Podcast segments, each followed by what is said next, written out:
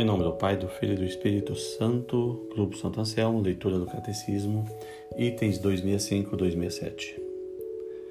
265. Pela graça do batismo, em nome do Pai, do Filho e do Espírito Santo, somos chamados a compartilhar da vida da Santíssima Trindade aqui na terra, na obscuridade da fé e para além da morte, na luz eterna. Item 266. Fides autem catholica aec est ut unu Deo in Trinitate et Trinitatem in unitate veneremur, neque confundentes personas, neque substantias separantes, alia eni est persona patris, alia fili, alia Spiritus Sancti, sed patris et fili et Spiritus Sancti, est una divinitas, e quelles gloria, coeterna majestas. Essa expressão latina, aqui no Catecismo, no item 266, é traduzida como: A fé católica é esta, que veneremos o único Deus na Trindade e a Trindade na unidade, não confundindo as pessoas nem separando a substância, pois uma é a pessoa do Pai, outra a do Filho, outra a do Espírito Santo.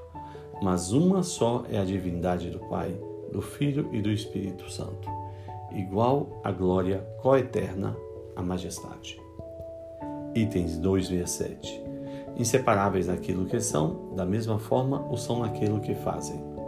Mas na única operação divina, cada uma delas se manifesta o que lhe é próprio na Trindade, sobretudo nas missões divinas da encarnação do Filho e do dom do Espírito Santo.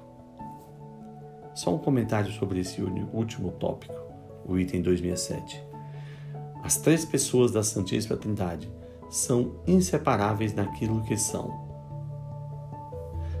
No sentido de que são um mesmo Deus, apesar de serem três pessoas, mas uma mesma divindade, uma mesma substância. Mas na única operação divina, cada uma delas manifesta o que lhe é próprio na Trindade.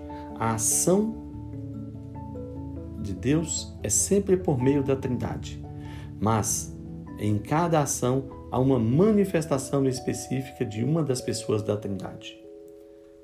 Por isso o catecismo diz: mas na única operação divina é uma operação só, de um só Deus, mas em cada uma delas manifesta o que lhe é próprio de cada pessoa da Trindade, sobretudo no caso da encarnação, em que Deus se encarna por meio da pessoa de Jesus e na ação da igreja, por meio da qual Deus se manifesta como dom do Espírito Santo.